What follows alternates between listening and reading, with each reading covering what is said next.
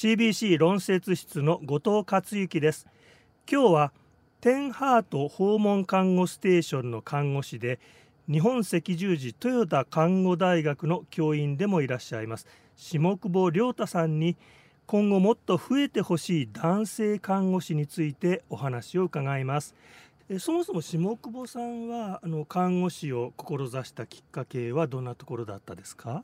はい。実はあの最初から看護師を目指したわけではなくてですねもともとあの文学が好きでしてで最初は文学部の道に進んで、えー、できればあの文学の仕事に就きたいと思ってたんですけれども最初の受験の時に失敗しましてでその失敗したのをきっかけにですね世の中のあの役に立つ仕事をしたいっていう思いもありましたのでその中で何かあの自分が世の中に立てる仕事は何かっていうのを考えたのが看護師になるきっかけでした。こうきっかけとしてなんか身近なところにそういったお仕事はあったんでしょうか？あ実はですね私の姉も看護師をしておりまして、まあ、身近な存在として、まあ、看護師の職業の姉がいたということとですねあとはあの高校の時にですねあの私の祖母が肺がんであの闘病生活1年ぐらいの闘病生活だったんですけれども行ってましてその時に私の母と私が、まあ、祖母の看病を行ってたっていうのがきっかけです。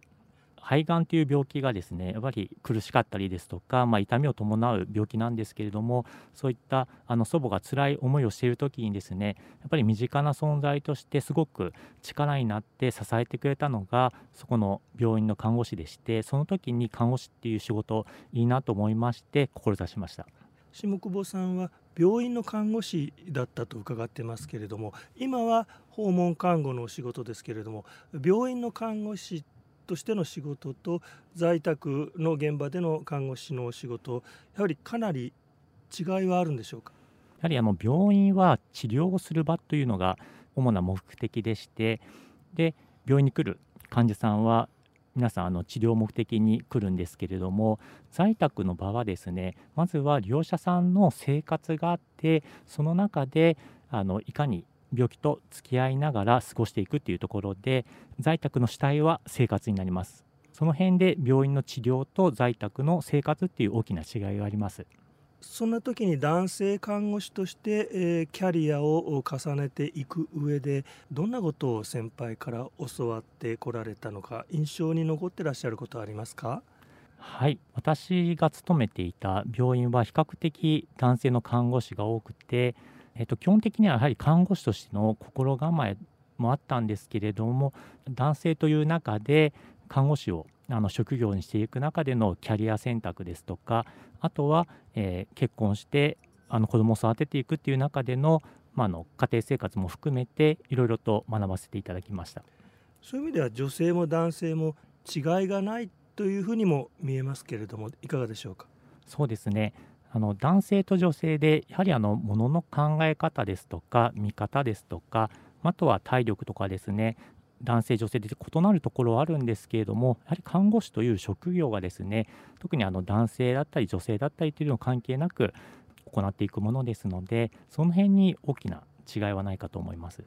ただ実際に働く中では女性からかけられた声で、まあ、男性看護師としてもここはやっぱり俺が頑張らないとなっていうふうな思いになるようなエピソードもありますか？はいそうですね男性の考え方としてやはり論理的な考え方とかっていうところもありますのでその辺では業務の改善ですとか業務の、え分析とかっていうところで期待されるっていうところも多かったです。今まで下久保さんが看護師として働いてきた中でなんか心に印象深く残っていらっしゃるエピソードありますか？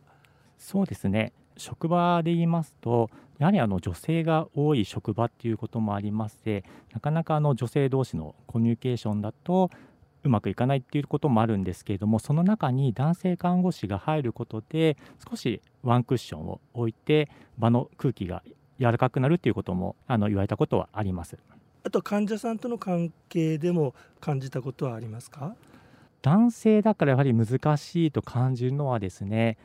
やはりあの女性の患者さんからやっぱり男性だからっていうところで敬遠されるっていうところがやはりあの男性看護師として難しさを感じるところではあるんですけれどもただあの男性の患者さんからしたらやはり女性よりも同性の看護師がいいというところもありますしやはりそういった意味ではですね男性と女性がですね増えることによって患者さんが多様な選択をできるというのがいいかなと思いますのでそういった意味でも男性看護師は今後増えてきてほしいなというふうに思っております。やはりあの看護をしている中でのやりがいはですねやはり自分のあの関わる患者さんがですねやはりあの元気になったりですとか私が関わることで患者さんやそのご家族が安心して生活することができるっていうところでお礼を言われた時にですねやはりこの仕事をして本当に良かったなっていうふうに思うことがあります。これからの若い人たちにやっぱり男性でもあの男女共同参画社会ですから看護師として